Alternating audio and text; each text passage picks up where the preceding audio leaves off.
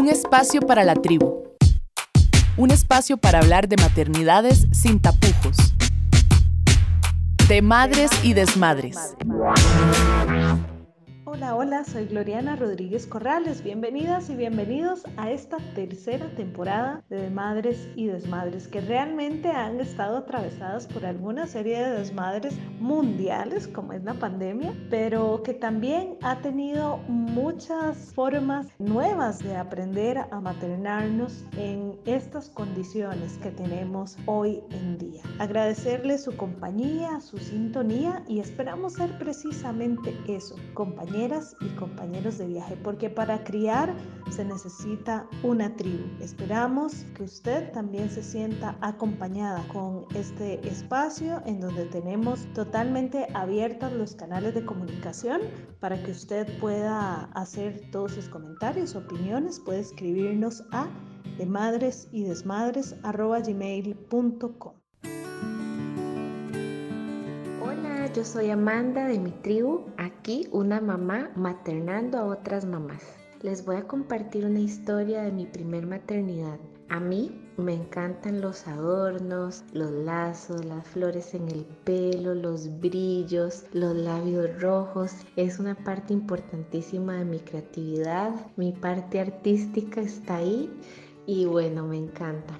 Cuando quedé embarazada de mi primer hija y me di cuenta que era una niña, yo me imaginaba y fantaseaba que le iba a poner de los sombreros que a mí me gustan y los gorros llenos de pompones que a mí me encantan y lazos y vestidos con colores brillantes como los que a mí me encanta ponerme. Cuando ella nació, y observé que para que un niño se desarrolle es tan importante el libre movimiento y que ellos puedan subir y bajar y tener libertad al mover sus músculos, sus extremidades para un desarrollo libre y sano, me di cuenta que vestidos, lazos, sombreros y todo este tipo de atuendos y accesorios realmente no eran tan adecuados para los bebés. Para mi sorpresa, cuando intentaba hacerle una mínima colita, mi bebé, de inmediato se lo quitaba. Ni siquiera se dejaba las medias, se las quitaba con los dientes o con la boquita,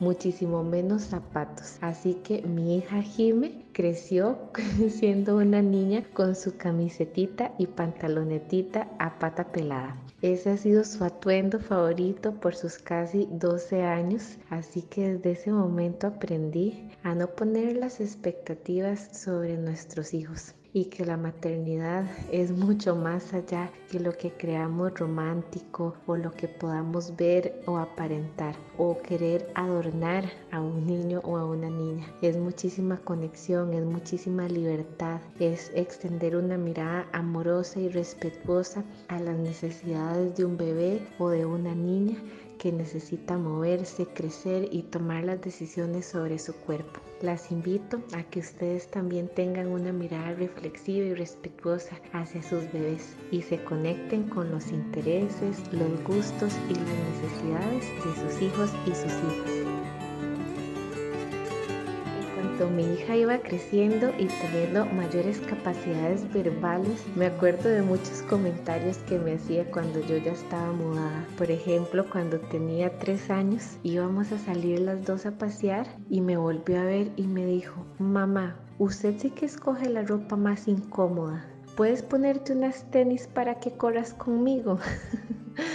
De inmediato me devolví y me puse unas tenis y una licra ese día. Claro, le expliqué que es que a mamá también le encantan los vestidos y que me hacen sentir muy feliz, pero que para correr y jugar ese día me iba a poner unas tenis y una licra. Es muy importante que los bebés desde pequeños empiecen a respetar el cuerpo de las otras personas, empezando por la figura de la madre y también respetar las decisiones de cada una. Lo mismo me pasó varias veces con los juguetes o las cosas que utilizaba para divertirse. Me acuerdo una vez que tenía menos de cuatro años y en aquel entonces en el barrio donde vivíamos teníamos una vecina súper amable y muy amorosa. Entonces ella se acercó a Jime y le dijo, Jime, ¿te gustaría que para Navidad te regale una Barbie de esas que tienen el pelo largo? Y Jiménez se volvió con una cara como de incrédula y le dijo, Pero no, una Barbie no sirve para nada. ¿Para qué me vas a regalar eso? Qué aburrido. Yo lo que quiero es una bici para tirarme de esa cuesta, señalando la cuesta del barrio donde vivíamos que era bastante empinada, donde por cierto más adelante se tiró de la bici, de los patines y de la patineta varias veces. Desde entonces siempre le decían Jime la niña aventurera, siempre con su ropa cómoda, con su pelito al aire libre, por supuesto sin colas ni ningún tipo de adorno, subiendo y bajando de los árboles y siendo muy libre. Realmente aprender sobre la personalidad de cada hijo o hija y dejarles ser libre y dejarles que sean ellos o ellas mismas, vale la pena. Es lindísimo aprender de ellos y no dejar que la sociedad o los patrones culturales o sociales o de género nos invadan en la crianza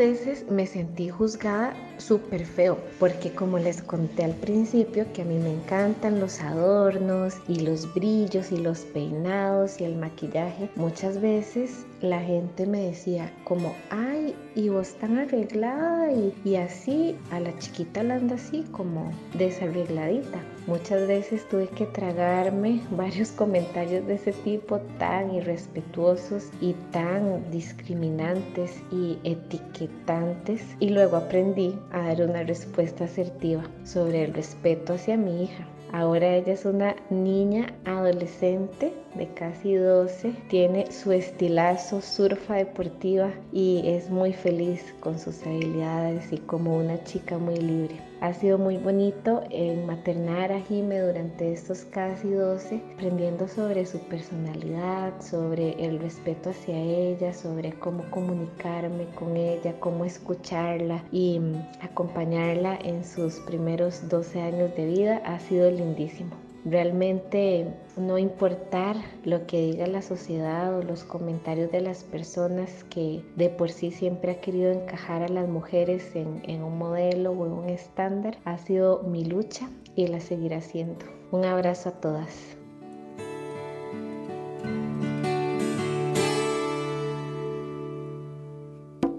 Maternemos en tribu, de madres y desmadres. Me encuentro conversando virtualmente con Natalia del Valle, quien es antropóloga y quien tiene mucha experiencia en el tema las maternidades y la medicina natural cómo estas dos se han enlazado y se han trenzado en la historia de la humanidad de una forma, de forma muy mística, ¿verdad? De forma muy holística y de forma muy orgánica, muy natural, como que son dos cosas que han ido de la mano, pero que con los diferentes cambios de las sociedades, esta ha ido convirtiéndose, ha ido cambiando, ha ido transformándose. No me gusta utilizar la palabra evolución porque no sé si hemos ido evolucionando o sea, y además si ha sido una evolución hacia adelante o hacia atrás o hacia dónde. Así que me gusta más pensarlo como una transformación. Bienvenida Natalia, ¿cómo estás? Hola Gloriana, muchas gracias por invitarme.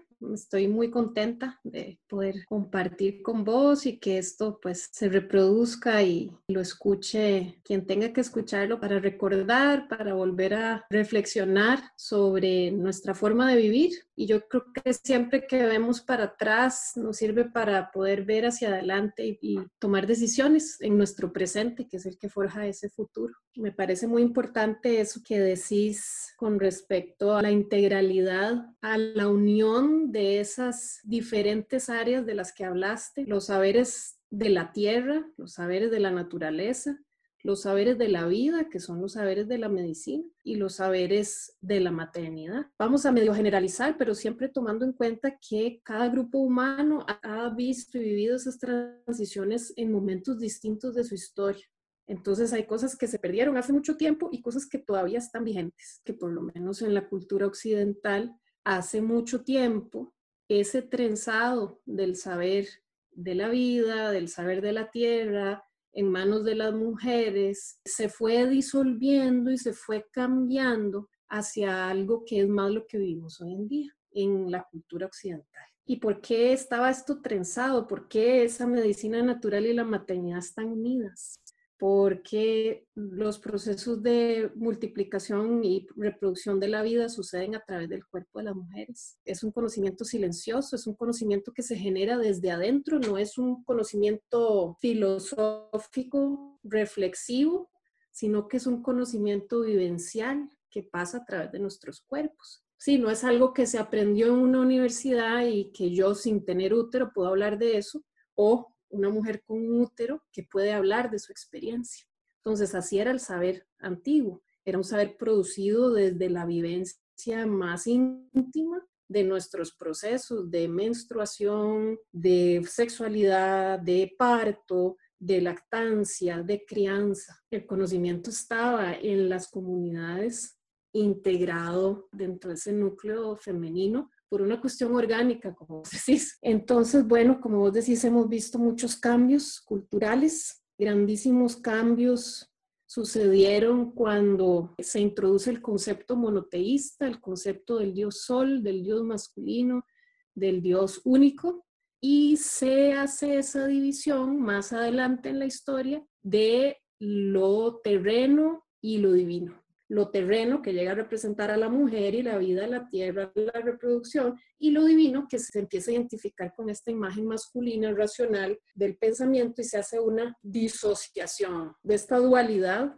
que en realidad es un trenzado complementario. Bueno, también esto se da en la vivencia personal, pero que también cuando la trenza mía se relaciona con otras trenzas, empezamos a trenzar historias, empezamos a trenzar redes y colectivos.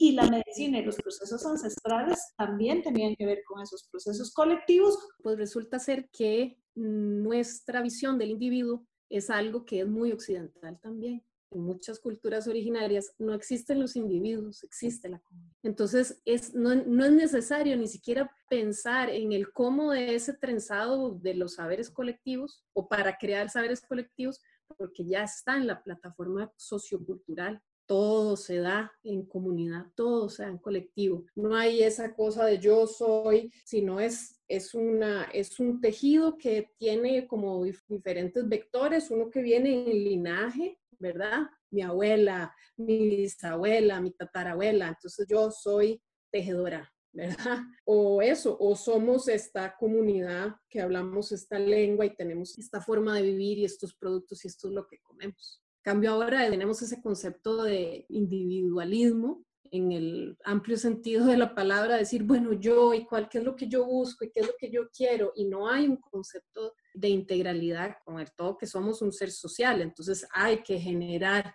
círculos, hay que generar conversaciones, hay que generar colectivos, en fin, tal vez no nos, no nos desviemos demasiado del tema y voy a aterrizar con lo otro que me preguntaste y lo voy a aterrizar con las maternidades específicamente. Trabajando con mujeres en su etapa de, de reproductiva y en el momento sobre todo de prepararse para el parto, es precisamente esa disociación entre su intuición, su saber y todo el conocimiento que se le impone externamente. Se le impone de una manera no necesariamente agresiva ni violenta, porque nuestra sociedad ya tiene los mecanismos de imposición de conocimientos sutiles, ¿verdad? Instaurados con la parte mm, de promoción de productos, con el tema del estatus, ¿verdad? Entonces, de repente, lo que vos pensás y sentís con respecto a qué vivencia querés generar como mujer, querés tener como mujer en tu cuerpo de mujer, se contrapone a un montón de conceptos que se te imponen por esta cultura. Entonces, es un espacio muy fuerte de trabajo para nosotras las mujeres encontrar dentro de las opciones que tenemos culturalmente en este momento, hacer nuestro diseño personal a través de nuestra intuición. Entonces no es ninguno de los dos, son los dos juntos. Yo no puedo decir, ah, no, yo quiero, y me desvinculo del contexto en el que estoy. En el contexto en el que estoy, ¿qué siento? ¿Qué quiero? Me sienta empoderada, feliz, me sienta nutrida de esa vivencia que tuve. ¿Quién quiero que me acompañe en mi parto? ¿Dónde quiero dar a luz? Cómo quiero desenvolverme en ese momento, cómo quiero que se trate a mi bebé al momento del nacimiento, cómo quiero vivir el posparto. Todo eso es nuestro derecho decidirlo. Se nos olvida, porque es muy fuerte esta otra información, se nos olvida que es nuestro derecho decir, ah, sí, yo quiero esto, pero yo quiero esto otro, y esto definitivamente no lo quiero, y esto lo quiero que sea así, y no solo en el sistema de salud, sino también en la familia. Ese es otro ámbito interesantísimo donde las mujeres saben cómo criar y hay todo un montón de reglas y normas y cosas que establece la familia y la sociedad, tápelo, no destápelo, no lo, no lo alce, no, álcelo, que llore, que no llore. ¿Y quién es la que sabe? La mamá. Las profesionales que trabajamos cerca de mujeres en ese momento decimos siempre que en el momento de parir nace una mamá, ¿verdad? Entonces a esa madre que está naciendo hay que darle también su espacio para que se desenvuelva y se desarrolle. No es una niña ya, ya no es la nieta, ya no es la hija, ella es una madre. Entonces es un momento también de mucha valentía, también, ¿verdad? De poder marcar la cancha de cómo queremos vivir esa experiencia de la crianza. Desde el momento que bebé nace y entró toda la familia con las cámaras, o decir, no, un momentito, yo quiero una horita para respirar, lo que acabo de vivir, quiero que mi bebé duerma, quiero aprender a darle de mamar y mañana vienen, ¿verdad? Por ejemplo pero no sentimos ni siquiera el permiso de poner esas pautas que realmente son sobre nuestra propia historia. Hoy en De Madres y Desmadres estamos conversando con Natalia del Valle, quien es antropóloga y también profesional en el área de todo este proceso de las maternidades, que tiene también mucha experiencia en el campo. Y estamos hablando sobre este trenzado entre las maternidades, las paternidades o las formas de crianza y la medicina natural en estos saberes. Me gustaría recuperar también lo que dijo Nati sobre la tierra, sobre estos conocimientos de la tierra, la vida, la medicina y las maternidades. Y en este sentido, vamos a seguir conversando y explorando este tema en el próximo bloque. Esto es de madres y desmadres. Seguimos con De Madres y Desmadres. De vuelta en De Madres y Desmadres, hoy conversamos sobre esa medicina natural y ese trenzado con las maternidades. Y es que a quién no le huele a una manzanilla, a una menta, a una juanilama y se recuerda de precisamente cómo nos han tratado nuestros dolorcitos de panza, nuestros dolores de cabeza e inclusive hasta nuestros dolores del corazón. Cuando hablamos de medicina natural, hablamos de saberes, de saberes que están ahí y como bien lo Nati, son estos saberes que brotan desde el centro. ¿Cómo se relaciona esta parte de la trencita con estas maternidades? En Costa Rica hasta hace muy poco tiempo éramos una nación muy rural, ¿verdad? El otro día con mi mamá me estaba diciendo, yo me acuerdo cuando nació el habitante número un millón. Mi mamá se acuerda y yo no, no, estoy tan grande. Entonces, imagínense, eso fue hace 50 años más o menos. Este país era absolutamente rural. Entonces se vivía todavía muy de cerca esa interacción con los ciclos de la naturaleza, esos recursos disponibles locales locales me refiero inclusive al patio de la casa, de los remedios caseros. Yo creo que a veces perdemos la perspectiva, pero en realidad toda la medicina alopática está basada en la tierra. Pues hasta hace muy poco todo estaba en vía muy directa, como decir, la manzanilla del patio, la hierbabuena, la gavilana, todo estaba accesible para ese abordaje más natural de nuestros procesos. Pero además hay algo muy interesante con la maternidad en sí como tal. La maternidad se ha ido separando igual en esa disociación de conceptos de la tierra. Se ha ido convirtiendo de algo muy cotidiano, muy natural, a algo muy intervenido, como me gusta mucho a mí recordarle a las mujeres que están esperando bebé, estar embarazada y dar a luz no es una enfermedad. Los ginecólogos y los ginecobstetras, los obstetras, son especialistas en atención de la complicación del proceso normal del parto. Maravilla de la tecnología, la ciencia y el desarrollo de los saberes, ¿verdad? Tenemos unos especialistas encargados de atender cualquier cosa que no salga como debería salir. Pero, y, y son números de la OMS, el 15% necesita un obstetra.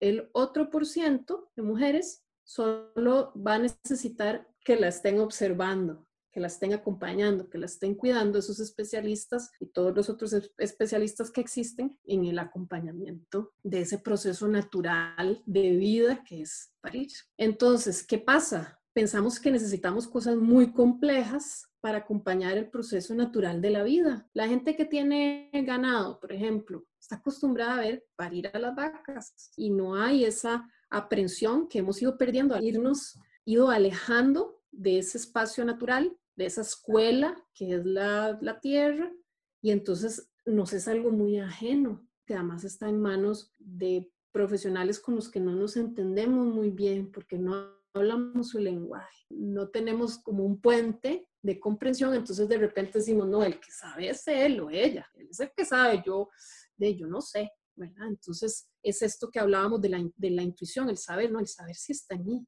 Vamos desconectándonos de esa capacidad de acceder a nuestra intuición y a todos esos elementos que llamamos medicina natural, que son la construcción y la preservación, porque hay cosas que son nuevas, ¿verdad? De, todo eso que estamos englobando como medicina natural, que son nuevas creaciones del cambio cultural, pero que están basados en la observación de la naturaleza y en la comprensión de los ciclos y los procesos de esa entidad integrada, que eso también es muy importante con lo que hablamos antes. No es la tierra como un ente individual, no, es esa comprensión de que todo está unido, todo es una unidad, es una unidad. Lo sagrado, lo terreno es lo mismo, lo terreno es sagrado, ¿verdad? Tenemos en nuestra cabeza eso, lo muy elevado, lo muy abstracto y lo que es más terrenal pues eso es una construcción cultural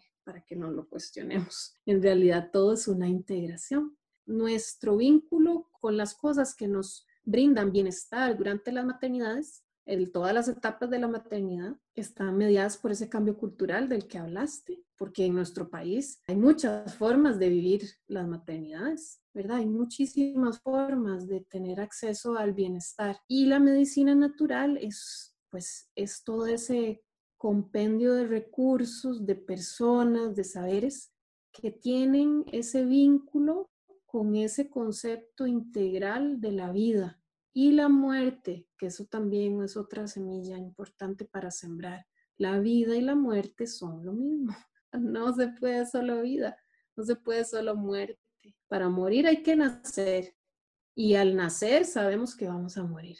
Y Nati, mientras estabas conversando, me trajiste esta imagen a la cabeza, ¿verdad? Cuando un árbol muere en el bosque, imaginémonos un arbolón que es una cosa, ¿verdad? Gigantescamente grande, en un bosque también que es grande, y él se va muriendo y va entregando todos estos nutrientes a la tierra, ¿verdad? Y todos estos nutrientes le sirven a todos los retoños, digamos, que, que están ahí de esas semillitas, ¿verdad? Que, que necesitan algún nutriente, todo esto que él de alguna manera no desecha, sino que entrega a la tierra, le sirve a otras y a otros para crecer. La importancia, ¿verdad?, de todos los saberes que tienen las piedras, ¿verdad?, que están en la tierra, de todos los saberes que tiene el agua, ¿verdad?, que nace de estos manantiales y que, y que sirven para nosotras, para la vida, ¿verdad?, de todas las personas, porque tienen estos saberes que son milenarios, o sea,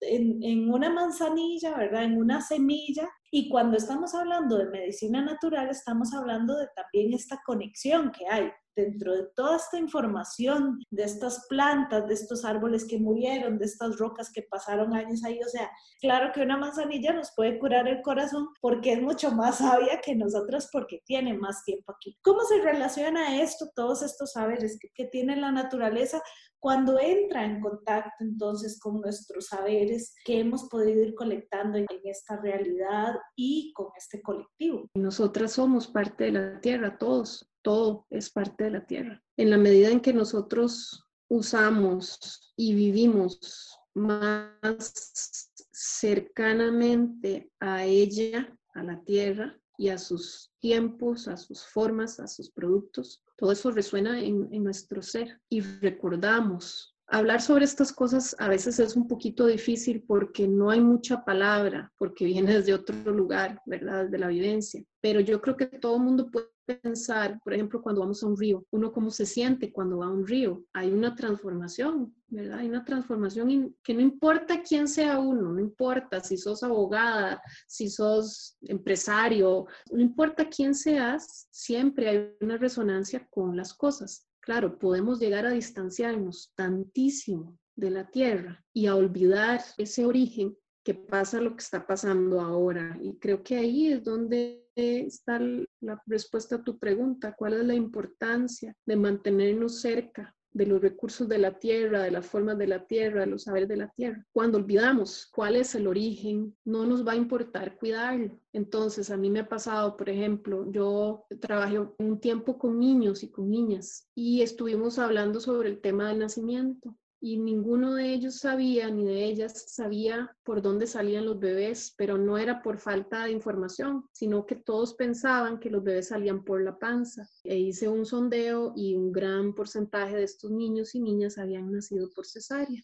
Entonces, ese saber que uno dice, pero no es un saber aprendido, no, es un hecho natural del parto, se va perdiendo. Entonces, ¿qué pasa con las nuevas generaciones? Una mujer que está embarazada y le toca parir, se le olvidó, ya no sabe, ella no sabe que tiene que parir vaginalmente, en el inconsciente, me explico, o sea, ella podría que recibiera la información, pero en el inconsciente deja de estar presente esa posibilidad. Entonces, bueno, diríamos, bueno, no importa, ahí tenemos la ciencia que nos salva la tanda, pero ¿qué está pasando en todos los demás ámbitos? ¿Qué pasa, por ejemplo, con otros niños que tuve la experiencia? No sabían de dónde venían los vegetales que estaban en el supermercado, por ejemplo. Pensaban que nada más estaban en estantes. Entonces se pierde el entendimiento de qué es la tierra la que da el alimento, se pierde el entendimiento de qué es la tierra la que da el agua. Por ejemplo, en estas grandes ciudades donde no hay fuentes de agua potable, como México, donde te venden el agua en la puerta de la casa, ya no hay una conexión con la necesidad de entender y cuidar los procesos de regeneración natural de la tierra para que pueda seguir manteniendo la vida acá. Entonces, es trascendental, o sea, no es así nomás, no es una cosa, ay, que a mí me gustan los inciensos y me gusta, no es una cosa romántica, es una cosa que tiene que ver con la sobrevivencia de la vida en la tierra, ¿verdad? Entonces, mantener la memoria de lo que nos conecta con el origen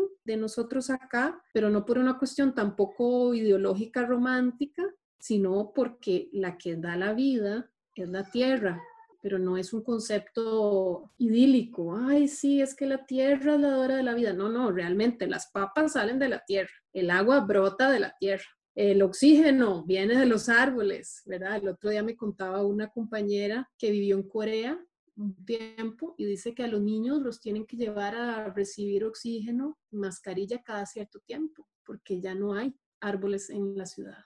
No hay, o sea, es una ciudad totalmente cementada, una futurista, entre comillas.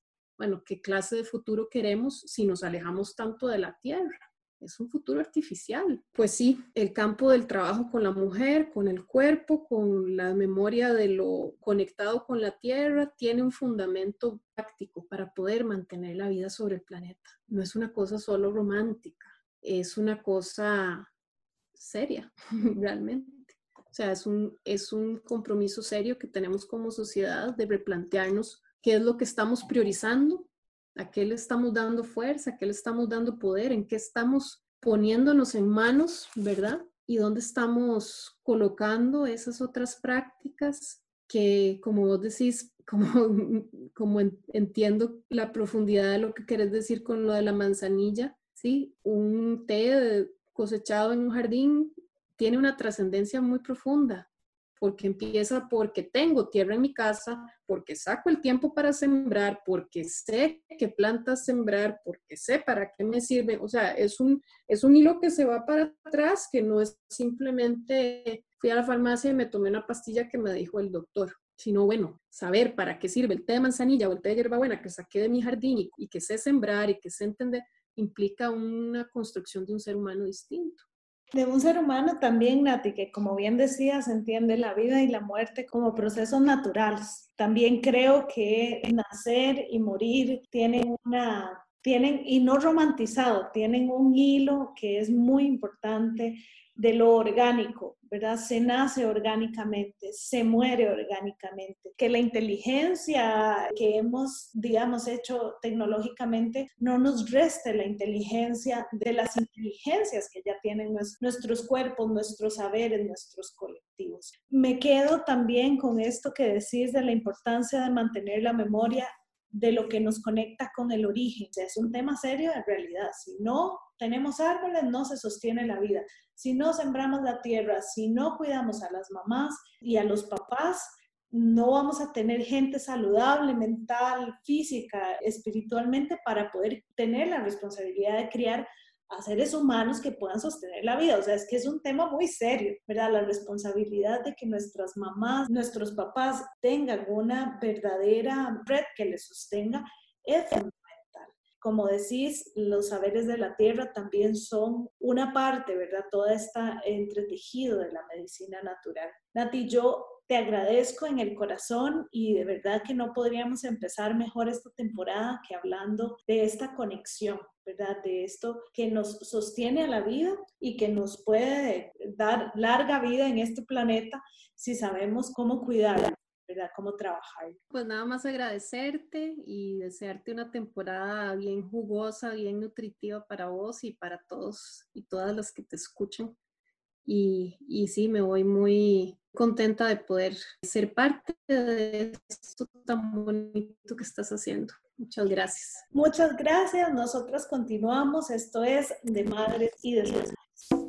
Maternemos en tribu. De Madres y Desmadres.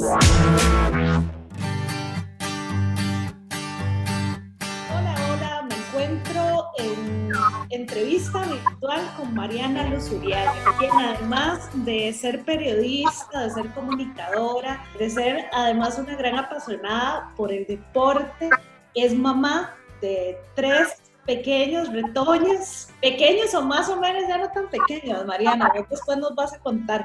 Y Mariana también va a ser una parte fundamental de esta tercera temporada de Madres y Desmadres. Bienvenida, Mariana. Hola, Glory, qué gusto saludarte y formar parte de este espacio de Madres y Desmadres. Ya te he dicho más de una oportunidad que me encanta el nombre porque es muy real, Madres y Desmadres. Y qué bonito que exista este espacio donde podemos conversar de cosas que sentimos, que nos molestan, que no sabemos cómo manejar, que necesitamos apoyo, sin tapujos, sin pelos en la lengua y bueno, un espacio importante para poder llevar la maternidad o la futura maternidad para aquellas madres que están embarazadas o para aquellas personas que están relacionadas con los niños directa o indirectamente y para poder entender más a las mamás, eso es importante, para que exista esa empatía hacia las mamás, que si bien no somos todas las mujeres mamás, todos fuimos niños en algún momento, entonces es importante un espacio donde podamos generar tolerancia y podamos generar amor y comprensión. Y además, Mariana, las maternidades tienen, se necesita una tribu para criar a una niña y a un niño. Y finalmente, si tenemos mamás y papás saludables, vamos a tener una sociedad más saludable. Mariana, vos tenés, has tenido un proyecto ya desde varios años atrás y es precisamente con este proyecto con el que vas a empezar a formar parte de las ondas radiales de este espacio todos los martes y además para las personas que escuchan el podcast, pues escucharán en esta tercera temporada. Mariana, contanos cómo nace este proyecto que se llama Levante la Mano ¿Y por qué? Levante la mano, Glory. Surge, me parece, una necesidad que tienen los padres de familia, en este caso yo, respirando maternidad 24/7, junto con los padres de familia, con los cuidadores de, niños, de recién nacidos, de las diferentes etapas, los niños, los preadolescentes, que también son todo un tema. Bueno, surgió en el 2017. Yo soy periodista especializada en deportes, pero respiro, vivo maternidad 24/7. Necesito contención, necesito descarga, necesito un montón de cosas que siento que no hay y siento también como mamá que tengo mucho que decir para que me escuchen y me ayuden y también para ayudar a otras. Entonces, desde esa óptica es que surge Levante la mano, me surgió así como una noche, el cerebro le, empieza como, como a tirar información, información, información. Me surgió el nombre, me surgieron las secciones, me surgieron las ideas, empecé a escribir todo en las notas de celular. Al día siguiente llamé a una persona para ver si le interesaba el proyecto y como a la semana estaba al aire en una radio, yo le tengo un enorme cariño, levante la mano.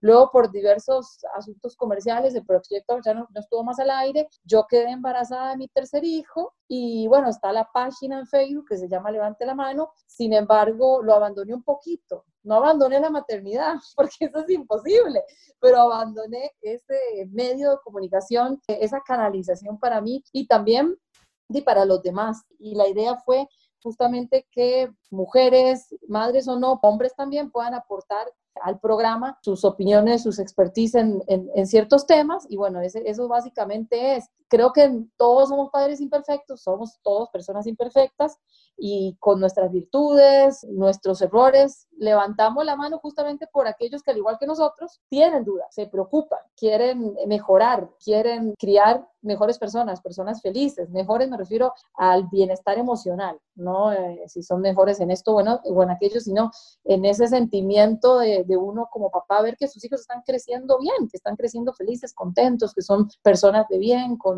sentimientos, con valores. Entonces ahí es donde surge la, levante la mano. Bueno, levanto la mano por todos esos papás, empezando por mí, imperfectos, que ocupamos ayuda, que ocupamos contención y que ocupamos compartir. Y también lo bueno se comparte, porque no todo es como buscando ayuda y buscando pues consejo, sino también hay historias de superación muy bonitas. Y bueno, la idea es a partir de ahora retomarlo. Vamos a estar todas las semanas haciendo transmisiones en vivo con ciertos temas. Obviamente vamos a hablar de la pandemia, de cómo manejar la pandemia en, en, diferentes aspectos. Y bueno, yo con este tercer hijo que tengo, con Joaquín, me ha despertado otras formas, otros sentimientos. No es que las otras no me las hayan despertado, pero tener un hijo, uno no es la misma mamá cuando va teniendo los hijos, porque te agarra momentos diferentes, contextos diferentes. Y bueno, Joaquín me agarró más vieja, más roquita, es el varón y, bueno, no sé, yo estoy descubriéndome como mamá con Joaquín y me ha estado despertando como estos podcasts que les estaremos presentando a la gente también, de ver un poco el mundo a través de sus ojos, ¿verdad? Y, y de yo aprender del mundo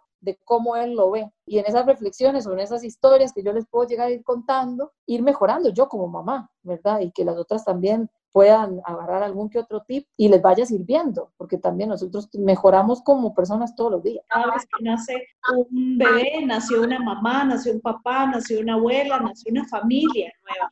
No te vas a escapar de la pregunta de rigor en este programa, Mariana. ¿Cuál ha sido el mayor desmadre que vos podrías categorizar como el mayor desmadre de tu maternidad? Ay, Glory, qué difícil, porque te puedo decir a nivel técnico, práctico, yo soy de Argentina y el año pasado en abril fue la última vez que fui a Argentina. En el afán de querer ver a la familia, en el afán de querer que los abuelos vean a los nietos y los nietos a los abuelos y a los primos, uno hace locuras. Y digo locuras porque en su momento no lo vi como tal, pero fue una locura. Yo me fui en el avión con los tres y yo soy súper lanzada y tuve a Emma primero y con Emma súper bien en el avión y siempre ya muy, se adapta muy bien y todo. Después tuve Elena que se llevan cuatro años casi, digamos, Elena tiene siete y, Emma tiene once, y todo muy bien. Y uno dice, bueno, me la juego. Yo soy una persona que le pongo el pecho a las balas y dice, bueno, si es un rato, vas de acá a Lima y de Lima a Buenos Aires, o de acá a Panamá y de Panamá a Buenos Aires, pero no, los hijos de uno, uno planea y, y los hijos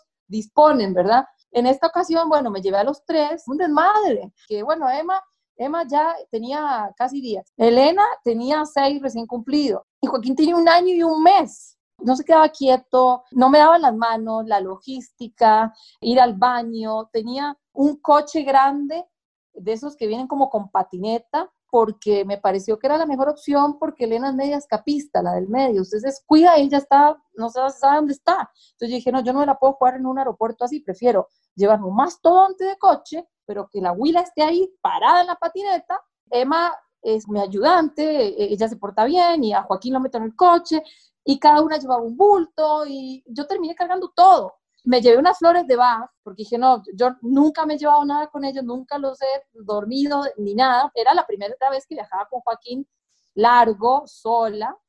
dije, no, yo tengo que llevar un plan, algo natural. No, no les hice, las flores de Bach le hicieron cosquillas a todos. El vuelo a Lima es un vuelo que sale de San José a las 4 de la tarde, llega a Lima a las 9 y resto, y salir de Lima como a las 10 y resto para llegar a Buenos Aires a las 4 de la mañana. Una no se dormía, la otra no se dormía, Joaquín encima mío, grande, un bebé grande quería gatear, gateó por todo el avión, me querían bajar del avión seguramente. Yo después de ahí dije, yo no me vuelvo a ir a ningún lado.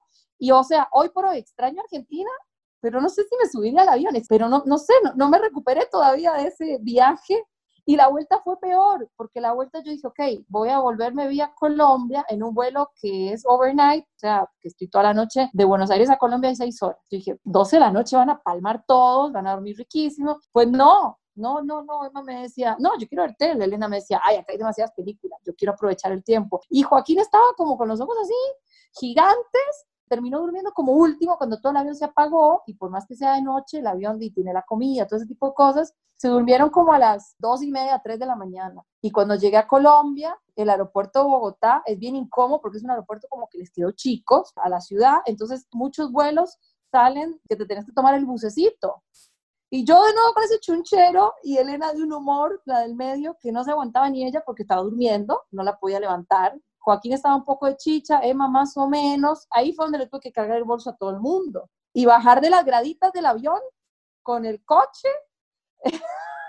el coche estaba abajo, ni nadie me quería ayudar. O sea, yo tenía como un huila en la mano, alzado, tres bultos encima, una huila llorando, así berrinche feo, y la otra ahí como zombie, y no podía ni siquiera armar el coche. Igual, hay que ir a sus viajes, hay que hacerlos. Cuando uno tiene la familia largo, tiene que jugarse el chance. Yo quisiera que invitaras a la gente también, que nos recordaras cuáles son las formas de contactarte. Sí, gracias, Glory. Tengo el Facebook, que es eh, Levante la Mano, así de fácil. Ahí nos pueden encontrar, nos regalan el like para hacer cada vez más. Y también está el correo levante la mano usted arroba gmail.com. Así que esas son nuestras redes sociales. Pueden meterse y ver los episodios que vamos a estar presentando con la psicóloga Laura Álvarez. Y también, como les decía, van a ir rotando otro tipo de especialistas, por supuesto que nos escriban para que necesiten temas para conversar. Esto es muy importante, la participación de la gente es fundamental para ir guiándonos en el contenido que quieran, que necesitan, que les hace falta. Así es, Mariana, y larga vida para Levante la Mano, y además ahora usted también podrá escuchar a Levante la Mano todos los martes a las 4 de la tarde por la 101.9 FM en De Madres y Desmadres, y por supuesto a las personas que nos siguen en el podcast de Madres y Desmadres también podrán escuchar a Mariana y sus desmadres y cómo podremos ir armando una comunidad, eso, muchísimo más grande, porque definitivamente para criar se necesita una tribu y de esas tribus necesitamos un montón. Mariana, muchísimas gracias. Gracias a vos, Glory, por abrirnos este espacio. La verdad que estoy feliz de la vida de formar parte de Madres y Desmadres. Y bueno, nada, un mensaje final a las que nos están escuchando, los que nos están escuchando. Bueno, todos los días nos levantamos con la intención de ser mejores papás, personas. No siempre nos sale, pero hay que seguir intentándolo. Y si buscamos nuestra mejor versión, creo que eso alcanza y sobra para seguir en esta lucha que a veces es levantarse, para más de una persona es levantarse y para muchos es alcanzar objetivos, a ponerle el pecho a las balas, a hacer las cosas con amor y tratar de dar nuestro 100% y a veces, bueno, ni siquiera podemos dar nuestro 100% y eso no importa. Pero bueno, aquí estamos, somos humanos y nos apoyamos unos a los otros, así que levantemos la mano juntos para que esté al lado nuestro seamos nuestra mejor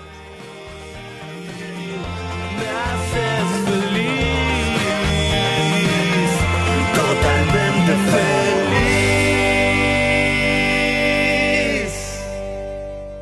Agradecemos su sintonía y compañía. Este espacio de madres y desmadres se construye precisamente de todas esas historias de todas esas experiencias que nos hacen crecer, que nos hacen estar en compañía, en una tribu de crianza. Yo soy Gloriana Rodríguez Corrales y les recuerdo que nos pueden escribir a de y desmadres. Nos encontramos entonces la próxima semana.